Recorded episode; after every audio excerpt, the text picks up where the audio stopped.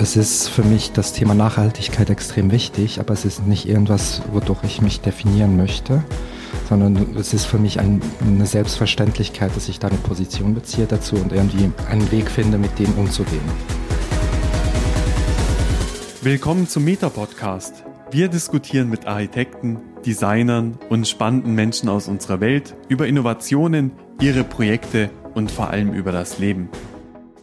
Herzlich willkommen zu einer weiteren Folge vom Meter Podcast. Neben mir sitzt Designer Laurent Hermann Brochet. Herzlich willkommen, schön, dass du da bist, vielen, Laurent. Vielen Dank, ich freue mich sehr, hier zu sein. Laurent, du hast erst kürzlich den Talent Award bei Swiss Re gewonnen an der Zürich Design Biennale. Jawohl. Wie war das für dich? Äh, es war ein wunderschöner Abend als zuerst einmal. Wir haben uns alle getroffen, gegessen und war auch ziemlich unerwartet, muss ich ganz ehrlich sagen. Und habe mich natürlich auch extrem darüber gefreut. Und äh, die Überraschung war sehr, sehr groß an dem Abend, als, als ich dann erfahren habe, dass ich dann wirklich gewonnen habe. Also gar nicht damit gerechnet? Nein, ich glaube, ich setze mich auch mit dem nicht mit der immer auseinander. Ich äh, go with the flow so ein bisschen und habe mich natürlich gefreut, dass ich nominiert wurde und äh, dann natürlich auch umso mehr, als ich dann gewonnen habe. Ich bin dann persönlich dann immer so, dass ich das für mich selber nicht jinxen will und ähm, mich so ein Stück weit von dem abgrenze und ein bisschen abergläubisch bin und äh, dann ist dann die Freude umso größer, wenn es dann wirklich passiert. Und haben sich auch neue Türen geöffnet für dich durch den Preis? Also ich glaube zuerst einmal, was mich sehr gefreut hat, ist eigentlich auch eine Wertschätzung und das für die Arbeit, was man da gezeigt hat. Und ich habe wirklich auch ein Projekt gemacht, hinter dem ich sehr, sehr stehen kann und was mich auch sehr gefreut hat. Und was, was ich gezeigt habe, was sehr textil ist und eigentlich ein bisschen fernab von dem Ursprung, wo ich herkomme, äh, aus der Mode. Eigentlich auch zum ersten Mal zu zeigen, dass ich auch Sachen machen möchte oder Sachen mache, die fernab von dem sind. Und war eigentlich von Anfang an auch die Idee dahinter, dass ich nicht ein Kleidungsstück in den Botanischen Garten stellen möchte, sondern dass ich irgendwie auch eine Technik aus der Mode nehme und die adaptiere für den Außenbereich oder einen Ansatz äh, für den Interior-Bereich. Genau, und jetzt für alle, die nicht da waren, die dein Projekt nicht gesehen haben, also du hast mit ausrangierten Materialien gearbeitet, mit Sonnenstoren. Mhm. Wie sah deine Rauminstallation aus? Also die Installation hatte den Titel Brise. Und Ausgangslage dafür war eigentlich äh, meine Faszination für Vorhänge, die ich schon seit sehr, sehr langem hege. Und ähm, es war für mich einfach so die Challenge rauszufinden, wie kann ich eine textile Installation in den Außenraum stellen und wie kann die aussehen. Also zuerst mal, wie kann ich irgendwas Textiles machen, das eigentlich drei Wochen bei Wind und Wetter draußen stehen kann, ohne dass es verwittert oder einfach von Wasser vollgetränkt ist. Und da habe ich eigentlich angefangen zu recherchieren, was für Materialien möglich sind und was für ausrangierte Materialien möglich sind. Und es war eigentlich wirklich so, dass ich zuerst davon ausgegangen bin, was für ein Material nehme ich und dann im zweiten Schritt erst, wie kann das dann aussehen oder wie kann ich zu dem kommen, was ich eigentlich erreichen möchte. Und bin dann eigentlich auf den, die Sonnenstorn gestoßen und äh, spezifisch jetzt ist das von einem Textilproduzenten, der Sonnenstorn anfertigt und Abschnitte, wenn der die auf Maß nähen muss, einfach wegwirft. Und da konnte ich wirklich äh, in einem Nachbardorf bei mir in Freiburg hinfahren und wirklich aus der Mülltonne raus die Stücke rausholen und habe ein ganzes Auto gefüllt. Hatte das dann zu Hause und dachte so, so, was machst du jetzt daraus? Und ähm, habe eigentlich angefangen zuerst im, im ersten Schritt mal zu schauen, wie kann das aussehen, wenn das gewoben ist, äh, gepatcht ist, bedruckt wird. Ähm, wie kann ich da irgendwie damit interagieren, damit ich wieder eine Fläche kriege? Und äh, habe mich dann eigentlich dazu entschieden, das ähm, in einem ersten Schritt zusammen zu patchen, damit ich Streifen bekomme und die dann wieder zu weben. Also zwei Stufen, wie ich äh, mit dem Stoff interagiere. Und habe dann eigentlich äh, in zwei Dimensionen gearbeitet, also in zwei Größen. Einerseits in ganz groß äh, und es ist dann eine größere Pergola entstanden, so ein bisschen mit Sonnenschutz. Und dann eine kleinere Version dann als kleine Sitzgelegenheit, also so ein kleiner Hocker, der eigentlich die gleiche Technik wieder aufgenommen hat wie die große Pergola, einfach als kleineres Modell. Wie lange hast du daran gearbeitet? Ich glaube, ich war schlussendlich immer wieder dran, so in zwei Monaten. Also es war schon zuerst einmal zu schauen, was nehme ich für ein Material und dann eigentlich auch zu schauen, wie organisiere ich dieses Material, wie komme ich zu dem. Und habe dann eigentlich auch gemerkt, es ist sehr, sehr viel von dem Material da. Also ich habe jetzt eigentlich im Anführungszeichen Neuware benutzt, also die waren nie draußen. Man bekommt aber auch sehr, sehr viel äh, Sonnenstrahlen, die ersetzt werden und die werden auch einfach weggeworfen. Mhm. Also das Material ist eigentlich noch gut, aber dient nicht mehr in seiner ursprünglichen Funktion als Markise oder Sonnenstrahlen, kann das nicht mehr verwendet werden, aber ist tatsächlich eigentlich noch wunderbar in Schuss mhm. und kann man in eine neue Form bringen. Und ich habe gelesen ähm, in einem Interview, dass du mit deiner Arbeit auch das Bewusstsein für das Handwerk stärken möchtest, insbesondere auch im Textilbereich. Woher kommt deine Leidenschaft für Textilien? Ich glaube, das hat auch sehr, sehr früh schon angefangen in meiner Kindheit. Also ich bin in einem Haus groß geworden mit äh, natürlich meinen Eltern, aber auch meinen Großeltern und der Tante meiner Mama. Und die haben eigentlich immer genäht oder irgendwas gehäkelt oder gestrickt und habe das eigentlich so, schon sehr, sehr früh mitgekriegt. Und das ist etwas, was mich auch schon als Kind immer fasziniert hat und ich wollte das auch immer lernen und habe eigentlich schon sehr, sehr früh meiner Oma gesagt, so jetzt zeigst du mir, wie ich stricke. Habe mir das dann auch gezeigt, ich bin tatsächlich handstrickmäßig ein bisschen unfähig, weil ich zu nervöse Finger habe und sie hat dann auch so ziemlich schnell aufgegeben, aber ich bin auch ziemlich schnell dann auch übergegangen zur Nähmaschine und wollte eigentlich schon als Sechsjähriger an der Nähmaschine meine eigenen Sachen machen. Und ich glaube, da habe ich das auch vermittelt gekriegt, dass man auch Sachen selber machen kann und dass man auch sehr viel Spaß daran haben kann. Mhm. Und woher kommt jetzt ähm, noch für dich so der Reiz, mit ausrangierten Materialien zu arbeiten, nicht mit neuen Produkten? Ich glaube, das ist eine grundsätzliche Position, wo ich mich als Designer positioniere, wo ich eigentlich finde, ich möchte nicht die Welt noch mit Neuware zumüllen. Also es, es, gibt sehr, sehr viel Material, was da ist, was nicht mehr verwendet wird in seiner Ursprungsform, was aber wirklich noch top in Schuss ist und ich in einen neuen Kontext stellen kann. Und es ist für mich das Thema Nachhaltigkeit extrem wichtig, aber es ist nicht irgendwas, wodurch ich mich definieren möchte, sondern es ist für mich ein, eine Selbstverständlichkeit, dass ich da eine Position beziehe dazu und irgendwie einen Weg finde, mit dem umzugehen. Und das war ja auch für dich eine Möglichkeit, dieser Event, um mit Personen in Kontakt zu kommen, die deine Arbeit zum ersten Mal gesehen haben oder mhm. einfach Leute, die vielleicht gar nicht in diesem Bereich tätig sind. Wie war die Reaktion und der Austausch mit den Besucherinnen und Besuchern? Es war extrem bereichernd und ich habe eigentlich auch gemerkt, dass es ein Thema ist, was viele Kunstschaffende im Moment beschäftigt und äh, dass viele Leute sich mit dem auseinandersetzen, also auch Besucherinnen und Besucher oder auch äh, Designschaffende, dass es ein sehr präsentes Thema ist. Und ich glaube, es ist wichtig, dass man da Position bezieht und ein, eine Meinung dazu hat, wie man mit dem Thema umgeht. Und jetzt speziell in der Mode ist es so, dass es ein Bereich ist, der zu den schlimmsten gehört, was die Umwelt angeht. Ähm, und ich glaube, da ist es auch extrem wichtig, dass man schaut, wie geht man mit dem Thema um und nicht einfach äh, produziert, produziert, produziert, sondern einfach auch schaut, wie produziere ich oder was produziere ich oder dass es nicht sinnlose Produkte sind. Mhm. Und ähm, deiner Meinung nach, wie kann Design und Kunst dazu beitragen, dass wir auch ein bisschen sorgfältiger und bewusster mit Materialien und Ressourcen umgehen? Ich glaube, es ist sehr, sehr wichtig, dass man das auch thematisiert und dass man darüber spricht. Äh, wie ich vorhin auch schon gesagt habe, ich finde es nicht wichtig, dass man sich über das definiert. Sollte, es sollte wirklich eine Selbstverständlichkeit sein, dass man da einen Standpunkt dazu hat.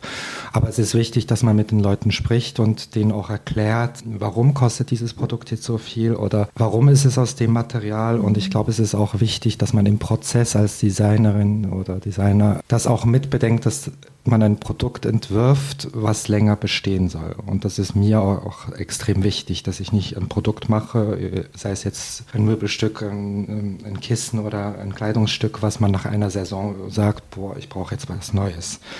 Es ist mir extrem wichtig, dass das irgendwie auch überdauert und mhm. dass man das jahrzehntelang im besten Fall dann auch behält. Mhm. Und ähm, du arbeitest ja nicht nur im Textilbereich, sondern auch ähm, mit Grafik. Du hast auch so ein schönes Diary ähm, auf deiner Webseite, so ein Fotobuch. Was würdest du gerne mehr sehen in der Kreativszene? Was fehlt dir da ein bisschen? Das ist ähm, einerseits, was ich gerade letztens ein Thema äh, besprochen habe mit Freunden, was speziell jetzt in der Mode ist, dass eigentlich mehr Frauen in Top-Designer-Positionen sind. Das ist irgendwas, was mich im Moment so sehr beschäftigt, wo dann irgendwie neue Kreativdirektoren von irgendwelchen großen Labels präsentiert werden und das immer Männer sind. Das finde ich so ein bisschen schwierig. Das ist so etwas, was ich finde, müsste sich ändern, dass man da ein bisschen offener denkt und äh, das nicht immer nur White Males äh, anvertraut. Und ich glaube, grundsätzlich ist es so, dass man eigentlich auch die jungen Talente fördern sollte. Das ist, glaube ich, irgendwas, was ich auch extrem wichtig finde. Und schwierig grundsätzlich ist es so, dass wenn äh, eine wirtschaftliche Krise ist, dann wird es zuerst bei den Kunstschaffenden gespart. Mhm. Und das ist eher das, was ich extrem schwierig finde, weil man denkt sich so, ah ja, ja, da, da kann man als erstes sparen. Und das ist etwas, was ich so ein bisschen problematisch finde. Mhm. Und wie sieht da auch vielleicht bei euch untereinander ähm, der Austausch aus? Ist man da auch aktiv? Kann man da etwas unternehmen gegen solche Standards in der Branche oder ähm, gegen, also dass man auch die Branche darauf aufmerksam machen kann oder einfach seinen Standpunkt äußern kann? Ähm, wie sieht das bei euch aus? Ja, ich glaube, es geht einfach auch darum, also ich habe jetzt nicht ein millionenschweres Label im Hintergrund, was ich führe und klar, da muss man einfach das mit einbeziehen nachvollziehen, wenn man Entscheidungen trifft. Aber ich glaube, es ist auch einfach auch sehr, sehr wichtig, darüber zu reden untereinander und seinen Standpunkt zu haben. Es ist natürlich schwer anzukommen als kleiner Designer gegen so große Firmen. Aber ich glaube, es ist einfach wichtig, dass man das thematisiert. Und es gibt sehr, sehr viele äh, auf Social Media, die das auch immer wieder ansprechen. Und das war es jetzt auch in den letzten Wochen, als neue Kreativdesigner vorgestellt wurden, hat man auch gemerkt, es gab Backlash. Also es wurde auch thematisiert von großen Outlets, dass, dass es einfach ein bisschen schwierig ist. Mhm. Und es ist nicht, dass ich das den Personen nicht gönne, die das bekommen haben. Überhaupt nicht. Aber ich finde einfach so, es sollte ein bisschen bedacht werden, wenn man solche Entscheidungen trifft. Mhm. Und Farbe ist bei dir in deiner Arbeit ein zentrales Gestaltungsmerkmal? Mhm. Ähm, brauchen wir mehr Farbe? Definitiv brauchen wir mehr Farbe, das stimmt. Nein, ich finde, ähm, Farbe und Print ist äh, extrem wichtig. Und ich trage selber auch sehr, sehr gerne Farbe, kombiniere Farben. Äh, ich, ist etwas, wo, wo, ich mich auch sehr, sehr wohlfühle damit, mit Farben umzugehen und zu schauen, was funktioniert miteinander. da kann ich wirklich auch stundenlang Farben hin und her schieben und schauen, was ist jetzt die perfekte Kombination. Und ich glaube, es ist einfach so die einfache Variante, dann zu sagen, ich trage jetzt schwarz oder grau. Äh, du schaust mich an. Nein, Gott, Gott, nein, das war nicht vorwurfsvoll. Nein, weil ich ertappe mich auch immer selber wieder dabei. Nein, weil es, ich verstehe jeden, der das mhm. macht und ich mache das auch, weil es ist einfach eine sichere Bank. Aber ich finde es dann auch schwierig, dann auch wenn ich, ich habe kommerziell gearbeitet in der Mode und wenn man dann erfährt, dass eigentlich der Topseller immer schwarz oder grau mhm. ist ähm, und man davon einfach dreimal so viel verkauft, finde ich das einfach so schwierig. Ja, da bin ich vollkommen bei ja, dir. Ich finde das einfach, äh, Farbe kann auch irgendwas mhm. äh, fürs Gemüt tun. Genau kann gute Laune verbreiten. Ich bin zum Beispiel auch in der Einrichtung, ich liebe es extrem farbig. Äh, ich finde äh, find das extrem angenehm. Ich finde es einfach nur, zum Beispiel im Schlafzimmer finde ich das sehr, sehr störend. Mhm. Das irritiert mich dann zu sehr. Wenn das zu bunt ist, da habe ich am liebsten gar keine Farbe, dann beruhigt es mich im Schlafzimmer. Mhm. Aber der Rest Overdose. Wie sieht denn deine Wohnung aus? Äh, ich glaube, ich, äh, ich sammle sehr, sehr gerne alles, also beruflich und privat. Und ähm, das merkt man auch, wie ich wohne. Also du hast eigentlich überall Fundstücke von Orten, wo ich war oder irgendwas, was ich auf dem Flohmarkt gefunden habe, was mir gefällt. Es kann irgendwas äh, Obskures sein oder äh, wirklich ganz verschiedene Sammlerstücke und du läufst eigentlich durch meine Wohnung durch und entdeckst immer wieder irgendwo ein kleines Ding. Also es ist nicht so, dass ich minimalistisch eingerichtet bin. Ja, schön. Also dann hat man immer was zu entdecken. Genau. und ähm, Du hast mit großen Modemarken schon gearbeitet, aber auch im Theater. Genau. Wo fühlst du dich mehr zu Hause? Also ich bin tatsächlich irgendwie im Theater gelandet, weil ich habe zwei Jahre für Guido Maria Kretschmer gearbeitet und da hieß es dann, du Laurent, da kommt ein Theaterprojekt in Berlin und fand das mega toll, wenn du da arbeiten würdest. Und ich so, ja, wieso nicht? Äh, sehr, sehr offen fand ich das eine, eine, coole Idee und bin da eigentlich so ein bisschen ins kalte Wasser gesprungen.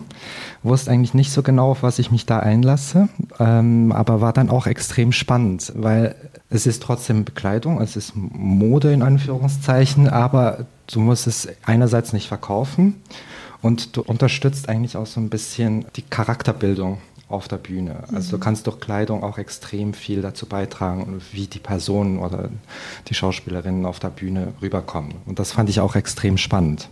Dass es eigentlich nicht nur ist, dass die Leute nicht nackt auf der Bühne sind, sondern dass du eigentlich viel zur Szenografie auch beitragen kannst im mhm. Theater. Was hat dir diese Zeit mitgegeben jetzt auch für deine berufliche Karriere?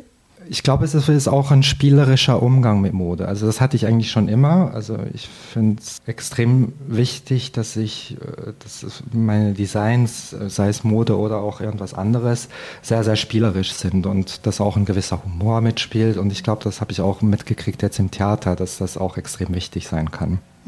Wie bist du denn aufgewachsen? Also du hast schon ein bisschen erzählt in Fribourg. Kannst du uns da mal mitnehmen, deine Kindheit? ja, tatsächlich sehr ländlich aufgewachsen und mit sehr, sehr viel Familie und war sehr, sehr viel draußen auch. Und ich glaube, das habe ich als Kind oder als Teenager nicht so geschätzt, wie ich es jetzt mit 33 schätze. Also ich fand das so eine Zeit lang eigentlich sehr, sehr schwierig und mit so 14, 15 wollte ich einfach nur noch weg. Und so an einem späteren Zeitpunkt fand ich dann, ja, also eigentlich war das schon sehr schön und ich schätze es auch sehr, wie ich aufgewachsen bin und ich gehe auch immer wieder da zurück und ich arbeite auch immer noch auf dem Land draußen. Also mhm. ich finde diesen Rückzugsort, so ein bisschen um runterzufahren und äh, sich auf seine Arbeit zu konzentrieren, extrem wichtig. Also du hast ein Atelier auf dem Land. Genau, genau. Also äh, ist immer noch da draußen, da habe ich auch mehr Platz als in der Stadt drin. Ich brauche auch den Ausgleich. Äh, ich bin grundsätzlich gern und viel unterwegs, aber ich glaube, dass man so seinen Rückzugsort hat und so seine Heimat und da wieder zurückgehen kann und seine Batterien aufladen kann, extrem wichtig. Ja. Und deine Liebe zu deiner Heimat hat man auch gesehen im Projekt La Fribourgeoise. Und ähm, hast dich da mit deinen Freiburger Wurzeln ähm, beschäftigt und hast Mode aus traditionellen Stoffen hergestellt. Wo sieht man den Bezug zu deiner Heimat sonst noch in deiner Arbeit? Es geht mir eigentlich auch darum, traditionelle Kleidung in einen neuen Kontext zu stellen, jetzt speziell bei La Fribourgeoise, und äh, mich mit der Vergangenheit auseinanderzusetzen. Und äh, es war häufig auch, bin ich darauf angesprochen worden, ist Nostalgie was Negatives. Und ich glaube, das ist etwas, was sich komplett durch meine Arbeit durchzieht. Es, ist, es schwingt so ein bisschen Nostalgie mit. Mhm. Und ich finde nicht, dass das irgendwas ne Negatives sein muss, sondern es ist auch etwas Schönes, weil Nostalgie ist auch immer mit Emotionen ähm, verbunden. Und äh, wenn ich was entwerfe, möchte ich auch bei den Menschen, die das anschauen oder benutzen, ähm, Emotionen auslösen. Und es geht mir eigentlich auch darum, dann Erinnerungen zu wecken mhm. oder dass man bestimmte Materialien oder Kleidungsstücke oder Objekte mit irgendwas Persönlichen oder Erinnerungen assoziiert. Und das habe ich jetzt zum Beispiel auch bei Brise häufig gemerkt, dass die Leute gesagt haben, ah, das sind wirklich wie die alten Sonnenstorn, äh, die man überall sieht. Oder äh, dass Leute mir sogar gesagt haben, dass sie jetzt bewusster durch die Stadt gehen, weil sie gesagt haben, mir sind jetzt überall diese Sonnenstorn aufgefallen. Und du merkst eigentlich die mutigen Häuser, die was geprintetes haben oder die anderen, die ein bisschen sanfter und so unifarbige Stoffe benutzen. Mhm. Ja, und ich finde auch, es gibt deiner Arbeit auch so eine Tiefe, weil so ein Teil von deiner Vergangenheit noch reinfließt und das Neue und das ist so ein schöner Mix. Also ich finde das extrem schön, als ich mich da durch deine Arbeiten durchgeklickt habe. Dankeschön. Und ich glaube, es ist, es ist, meine Arbeit ist sehr, sehr persönlich, weil ich liebe es, Geschichten zu erzählen. Und ich glaube, mit allem, was ich mache, möchte ich irgendeine Geschichte erzählen. Ich habe eigentlich auch im Studium mal angefangen mit Hermann als meinem Design gegenüber zu arbeiten. Also es ist ja mein zweiter Vorname, mhm. es ist mein Opa, aber ich habe dann eigentlich konzeptuell mal angefangen, Hermann als mein Gegenüber zu sehen, als andere Person in meinem Prozess und habe dann eigentlich auch immer eine Geschichte zu Hermann erzählt. Und ich glaube, das ist etwas, was ich nicht mehr so konkret wie damals, aber immer noch in meiner Arbeit drin habe. Mhm. Laurent, du hast uns erzählt, du bist in Fribourg aufgewachsen, du hast in Paris studiert, aber wie war genau dein Werdegang? Kannst du uns da mal zurücknehmen Wo bist du zur Schule gegangen? Wie war danach deine Ausbildung? Also ähm, aufgewachsen in Fribourg und bin dann auch da auf dem Land äh, auf Deutsch zur Schule gegangen und bin eigentlich zweisprachig aufgewachsen zu Hause mit meinem Papa, der aus der Westschweiz kommt, aber bin dann in die Stadt fürs Abitur, also für Matura in der Schweiz und habe die dann auch zweisprachig machen können. In, in Bern oder? In Fribourg, ja, in, Fribourg. In, in, der Stadt, ja. Und wollte eigentlich so ein bisschen rausfinden, was mache ich. Es war klar, dass ich irgendwas Kreatives machen möchte und war eigentlich auch fast sicher, dass es Mode sein wird aber wollte das eigentlich so ein bisschen rausfinden und habe dann einen gestalterischen Vorkurs in Luzern gemacht und habe geliebäugelt mit Textildesign, musste dann aber sagen, dass mir da so eine Ebene fehlt. Also ich finde es extrem spannend, wenn da eine gewisse Dreidimensionalität reinkommt. Und das war dann auch die bewusste Entscheidung, ich bewerbe mich für Modedesign und habe dann nicht in Paris studiert, sondern in Basel. Aber es war ein Teil ähm, vom Studium, dass man ein Praktikum macht und das habe ich auch extrem geschätzt. Also es ist eigentlich so, dass du in Basel, wenn du in Basel studierst, das fünfte Semester ein Praktikumssemester ist und du den Reality-Check hast und dann nochmal zurückgehst und dann nochmal zwei Semester studierst. Und äh, das habe ich auch im Studium extrem geschätzt, dass du da so ein bisschen rauskommst aus dieser kreativen Blase an der Schule. Und schaust, wie, was passiert eigentlich wirklich in der Realität. Und dann nochmal zu studieren, ist dann auch extrem schön, weil du ganz anders an die Sache rangehst. Also häufig vielleicht auch in deinem Diplom einerseits einen kommerziellen Approach hast zu, zum Design oder aber auch irgendwie Techniken verfeinert hast. Also du hast Leute, die wirklich dann auch das Praktikum bei irgendwelchen äh, Metier d'Art äh, Stickereien machen und so. Das fließt natürlich dann auch alles in die Diplomkollektion rein. Mhm. Und äh, habe dann eigentlich nach meinem Studium in verschiedenen Bereichen gearbeitet und habe dann eigentlich auch ziemlich schnell angefangen, auch im Styling-Bereich zu arbeiten und ein bisschen zu erforschen, wie möchte ich mich positionieren. Und ich glaube, es ist auch etwas, was mich so ein bisschen gestresst hat nach dem Studium, so ähm, Reality und du hast nicht mehr die ganzen Ressourcen, die du mal hattest äh, im Studium. Und es war so über die Jahre auch ein Ausprobieren, was möchte ich eigentlich genau machen oder wo möchte ich hin. Und es ist jetzt nicht so, dass ich jetzt äh, zehn Jahre später sagen kann, that's my way, überhaupt nicht. Und ich glaube, äh, für mich ist das auch immer so sehr, sehr flexibel. Ich kann immer konkreter sagen, was ich will und was ich nicht will. Aber ähm, es ist auch immer wieder so ein Rausfinden, was macht dir Spaß und auch immer so ein bisschen offen zu sein für neue Wege. Und bin dann eben, wie ich äh, dann auch gesagt habe, auch in Berlin gelandet, wo ich dann auch extrem kommerzielle Projekte gemacht habe. Und das hat mich auch in meiner Arbeit sehr bereichert. Also zu sehen, wie funktioniert Mode in einem extrem kommerziellen Kontext. Mhm. Also wie ist es, wenn du sehr viele Kollektionen raushauen musst? Also wie ist das, wie stehe ich als Designer auch dazu? Mhm. Und wie lasse ich das in meine persönliche Arbeit einfließen? Und da habe ich auch extrem viel gelernt davon. Mhm. Und wer hat dich denn auf deinem Weg inspiriert? Du hast vorher schon Guido Maria Kretschmer angesprochen. Welche Personen haben dich auf deinem Weg inspiriert? Vielleicht auch ähm, ein bisschen eine Mentorfunktion gehabt? Also ich denke, wie ich auch schon gesagt habe, ich denke, meine Familie sicher auch und äh, meine Mama, meine Oma äh, waren sehr, sehr wichtig äh, weil sie mir auch sehr, sehr viele Werte vermittelt haben, wo ich mich auch immer wieder drauf beziehe. Dann war ich in meinem Studium mit Anfang 20 in Paris bei Jean-Paul Gaultier.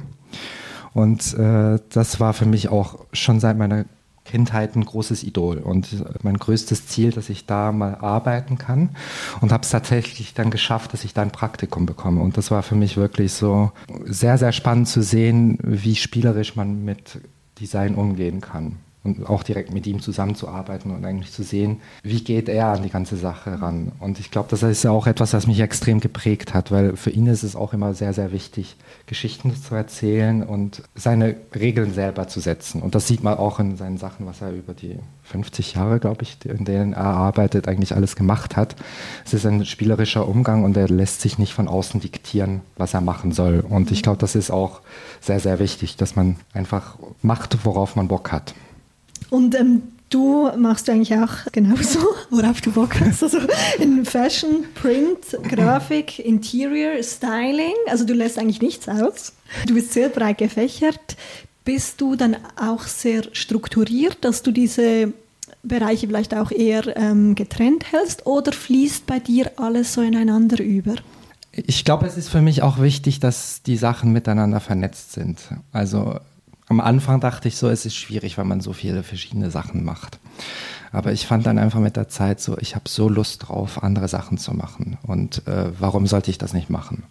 Und ich glaube, die Bereiche unter sich bereichern sich auch. Also beispielsweise auch bei La Fribourgeoise habe ich das war ein Thema, das hat mich wirklich drei, vier Jahre lang beschäftigt, wo ich immer wieder dran war und immer wieder Sachen gemacht habe. Und ich habe dann eigentlich auch an einem gewissen Punkt angefangen, du, wieso gibt es nicht ein Kissen, was genau gleich verarbeitet ist wie ein Mantel?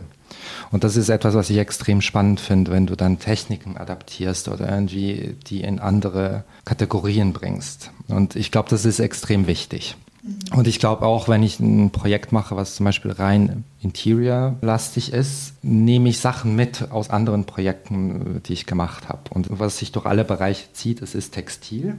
Es ist in einem Sinn auch Mode und das schwört über alles drüber, aber ich finde es extrem spannend, dass die auch miteinander vernetzt sind. Mhm.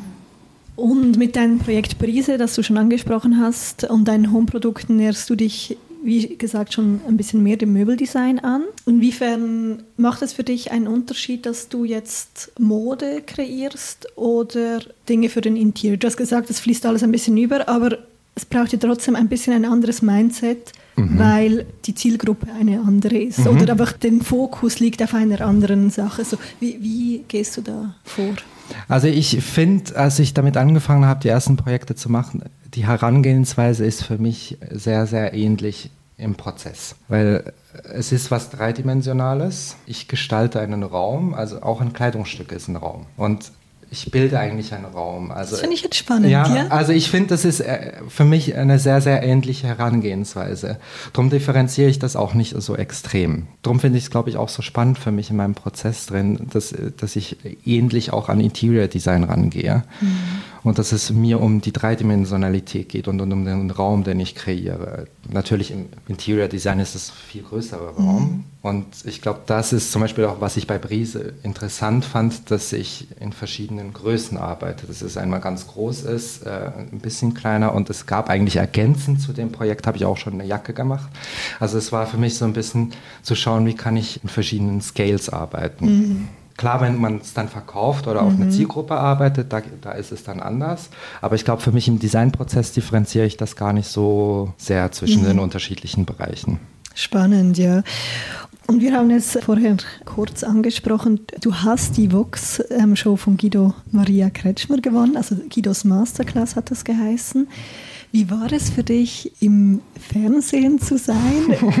Also man muss ja sagen, ich bin irgendwie in dieses Ding reingerutscht, weil es gab so einen Open Casting Call, den ich äh, irgendwie bekommen habe per E-Mail und dachte so, ah, das klingt doch irgendwie witzig. Und war für mich von Anfang an eigentlich so ein Spaßprojekt, habe da beim Casting mitgemacht und fand dann irgendwie so, irgendwie ist das witzig und nach irgendwie drei, vier Monaten hieß es dann, ja, du bist ein Kandidat bei der Sendung. Und ich so, ja, cool, umso besser. wirklich cool. Ich habe mich wirklich eigentlich nicht so mit der Thematik auseinandergesetzt, was mir da eigentlich bevorsteht. Und bin dann tatsächlich so ins Blaue rein dahin zu den Dreharbeiten und habe dann so realisiert, ah, so ist es, vor Kameras zu arbeiten. Also man darf das nicht unterschätzen, wenn man da äh, vor einer Kamera arbeitet, stetig über seine Arbeit reden muss, äh, kommentieren muss, was man macht. Und du hast auch einen extremen Zeitdruck. Also du hast natürlich irgendwie gesetzte Drehtage für gewisse Folgen, du hast gesetzte Arbeitszeiten, wie du arbeiten musst. Und äh, alle Kreativschaffenden wissen ja eigentlich, dass man da nicht irgendwie von morgens um acht bis abends um fünf arbeitet, sondern dass das teilweise auch einfach ein bisschen später ist oder länger arbeitet oder du einfach auch mal Tage hast, wo du nicht arbeiten kannst, weil das ist nicht etwas, was du auf Knopfdruck mhm. aus dir rausholen kannst. Und das musste ich tatsächlich dann in der Sendung. Also war schon eine Challenge und du musst natürlich auch mitbedenken, wenn du was entwirfst, wie funktioniert das vor der Kamera. Also wie kommt das rüber? Also ich glaube, das ist auch extrem wichtig. Und das war schon eine Challenge auch, da zu schauen, wie bringe ich mich selber rüber. Ich glaube, ich habe mich nicht zu sehr mit dem auseinandergesetzt, was die Leute dann denken, wenn sie es im Fernsehen sehen. Ich glaube, das hätte mich zu sehr gestresst, weil du hast ja dann schon, wenn du bedenkst, jetzt das lief auf Vox, da hat es dann teilweise so bis zu zwei Millionen Zuschauer. Äh, und äh, ja, ist dann schon so kann einen Druck aufsetzen, der ein bisschen einschüchternd sein kann und dich eigentlich dann auch hemmt.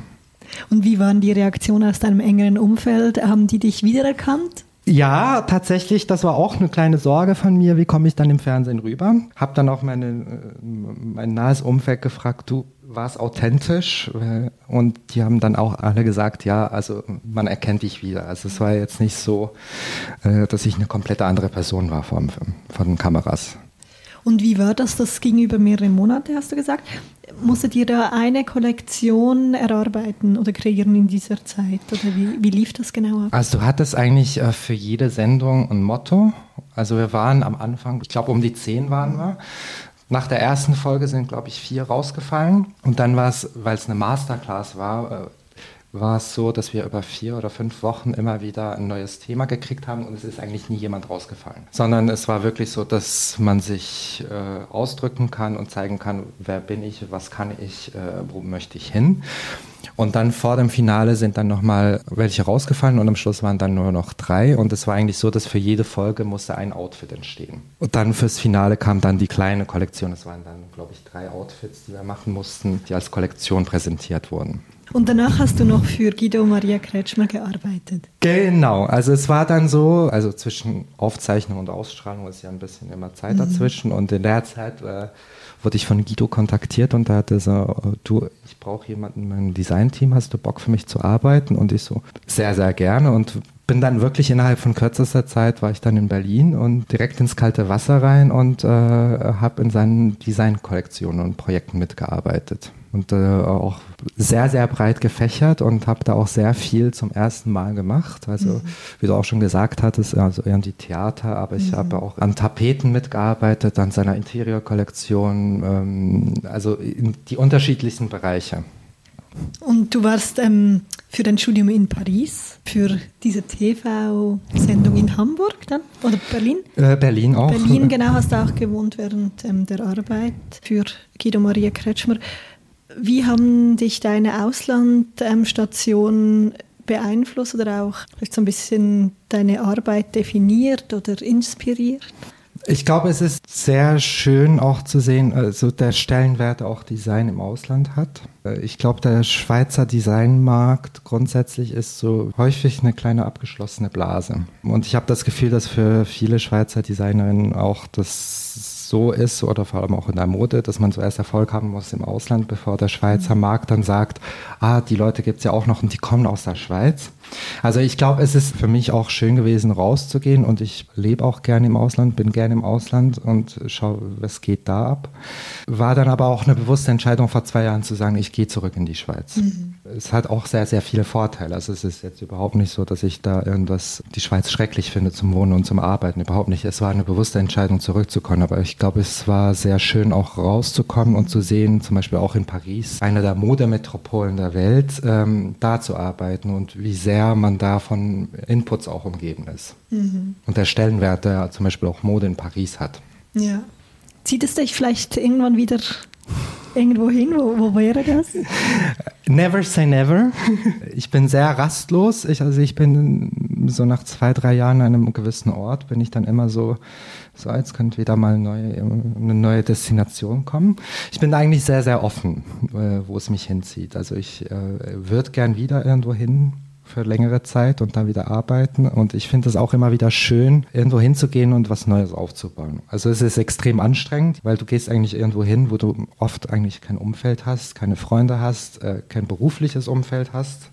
Und es ist extrem zeitintensiv, das neu aufzubauen. Aber es ist auch extrem bereichernd. Und äh, jetzt speziell auch in Berlin, ich habe immer noch äh, sehr, sehr gute Freunde da und auch berufliche Projekte da, wo ich dann immer wieder zurückgehen kann. Und das ist auch extrem schön, wenn du dann, wenn du weißt, du kannst da wieder hingehen oder es zieht dich da immer wieder mal hin.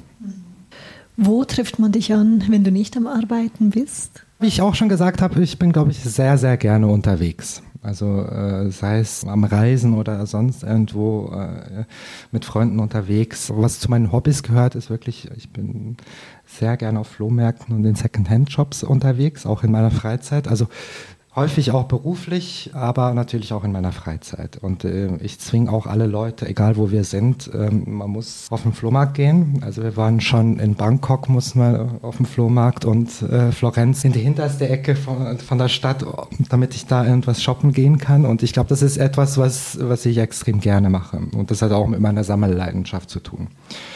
Aber ich bin auch sehr, sehr gerne zu Hause. Also es ist jetzt nicht so, dass ich so rastlos immer durch die Straßen hetze, sondern ich bin auch sehr, sehr gern zu Hause, liege auf dem Sofa und schaue irgendwelche YouTube-Videos. Nein, ich glaube, ich brauche einfach einen guten Ausgleich. Also äh, ich finde es extrem bereichernd, mit Leuten unterwegs zu sein und feiern zu gehen oder was trinken zu gehen, mit Leuten zu reden, aber ich brauche auch die Zeit für mich. Mhm. Dann schaue ich dann ein YouTube-Video, äh, Make-up-Tutorial und da kann ich auch sehr, sehr gut entspannen. Liebe es. ja, es ist wirklich so, wenn ich den Leuten erzähle, ja, was, äh, äh was schaust du denn auf YouTube? Und ich so, ja, keine Diepen, äh, Dokus oder irgendwas. Also das auch, äh, mache ich auch sehr gerne, aber um wirklich runterzufahren, um so ein bisschen Kopf leer zu bekommen, dann schaue ich wirklich in so ein Product Review von irgendwelchen Mascaras. Also das ist wirklich so der perfekte Ausgleich. Wäre das vielleicht auch für dich so ein, ein ähm, andere Laufbahn gewesen, so YouTube-Influencer oder so, wenn es mit der Mode nicht geklappt hätte? Ja, also dieses ganze vor der Kamera es ist nicht so, dass es mich stresst vor einer Kamera, aber ich mache das nicht freiwillig. Weil ich habe mich auch mal mit dem auseinandergesetzt, du, wäre das was für mich? mich? Mir selber die Frage gestellt, könnte ich mir das vorstellen? Aber ich glaube, ich könnte mich da nicht immer vor die Kamera stellen oder äh, über meine Arbeit, über mich selber reden oder irgendwelche Produkte verkaufen. Da sehe ich mich weniger. Also reden, das kann ich sehr gut und sehr gerne, äh, aber Kamera ist dann nochmal was anderes. Lieber Podcast. Lieber Podcast. Und was beschäftigt dich zurzeit am meisten? Ich bin im Moment tatsächlich daran, äh, meine letzten zehn Jahre aufzuräumen. Ich habe jetzt dieses Jahr eigentlich gemerkt, dass ich sehr, sehr viel Zeugs angesammelt habe. Also seien es äh, Projekte, die ich gemacht habe oder eben Sachen, die ich gesammelt habe. Und habe eigentlich so ein bisschen realisiert, ich bin in einem Chaos gelandet, was mich sehr, sehr stresst. Und ich mag es in meiner Arbeit auch sehr, sehr strukturiert. Also ich finde eigentlich immer alles in meinem kleinen Chaos, aber ich brauche so eine Struktur und es ist äh, ein bisschen viel geworden. Und ich glaube, da bin ich, das beschäftigt mich im Moment gerade sehr stark, weil ich gerade wirklich dran bin, Ordnung reinzubringen und äh, alles zu sortieren. Und was kommt als nächstes? Äh, ich habe tatsächlich jetzt angefangen, an einer Kleinserie zu arbeiten von Interior-Produkten textilen Interiorprodukten, die dann mal äh, demnächst rauskommen und äh, zu schauen, wie kann ich das eigentlich auch alles, was ich gemacht habe und das ist etwas, was ich gemerkt habe in den letzten Jahren, wie kommerzialisiere ich das Ganze auch? Also es ist ja schön und gut, Sachen zu machen, aber man muss es auch unter die Leute bringen. Und da hat Guido auch mal einen, guter, einen guten Spruch gesagt bezüglich Mode. Mode findet erst statt, wenn sie getragen wird. Und das, finde ich, kann man für alle Designsparten auch adaptieren. Also es bringt nichts, wenn man ein schönes Kissen macht, aber wenn das in keiner Wohnung drin ist, dann bringt es auch nichts. Und das ist genau das gleiche für Kleidung oder irgendwelche anderen Produkte. Und da bin ich jetzt dran, wie kommerzialisiere ich auch das Ganze? Oder wie kann ich die Sachen adaptieren, damit sie kommerziell auch funktionieren? Mhm. Das ist auch nochmal ein neues Berufsfeld, wo du dich da eigentlich einarbeiten ja, musst? Ja, ja, genau. Marketing. ja, ist auch extrem spannender Bereich, glaube ich. Und ich glaube, mhm. das ist auch für alle Designerinnen extrem wichtig, dass man das auch mitbedenkt. Wie kommerzialisiere ich das Ganze und wie vermarkte ich das Ganze? Mhm. Und bist du da auch sehr ähm, aktiv auf Instagram und Social Media? Das ist auch immer ein bisschen phasenabhängig, dieses Social Media. Ich finde, wo ich meinen Bezug noch nicht gefunden habe oder was, äh, was ich extrem spannend finde, selber zu beobachten, ist, ist, äh, ist TikTok. Selber auf TikTok zu sein und das heißt, glaube ich, auch mit dem in Verbindung, äh, selber vor der Kamera zu stehen, da habe ich ein bisschen Mühe damit. Mhm. Aber ich glaube, es ist äh, ein sehr wichtiges Tool, um sich selber zu präsentieren und seine Produkte zu präsentieren. Also ich glaube, es ist extrem wichtig, dass man präsent ist. Mhm und sich da irgendwie positioniert. Äh, wie vermarkte ich mich oder wie präsentiere ich meine Marke oder meine Person, wenn man dann Influencer ist, wie präsentiere ich mich auf Social Media? Und das mhm. ist ja eigentlich auch ein Tool, was im Vergleich zu früheren Marketingstrategien einfach auch viel kostengünstiger ist. Und mhm. darum glaube ich, ist es auch wichtig, dass man das nutzt. Und abschließend, wo siehst du dich in fünf Jahren? Ach, das ist immer diese, äh, diese schwierige Frage, wo ich mich in fünf Jahren sehe. Ich muss sagen, also ich sehe mich ähm, sicher als Kreativschaffender auch in fünf Jahren. Ich kann aber nicht genau sagen, in welcher Form das ist, weil ich eigentlich grundsätzlich immer sehr, sehr offen bin, was kommt. Also äh, ich schließe nie was aus. Und ich glaube, ich werde auch in fünf Jahren noch in der Mode oder im, im, kreativen Arbeiten, in welcher Form das sein wird, das wird die Zeit zeigen. Vielen Dank, Laurent Hermann Brochet. Vielen Dank dir. Für dieses interessante und ähm, inspirierende Gespräch. Danke, dass ich hier sein durfte. Das war der Meta-Podcast. Weitere Informationen zu neuen Folgen findest du auf www.metamagazin.com/podcast. Bis zum nächsten Mal.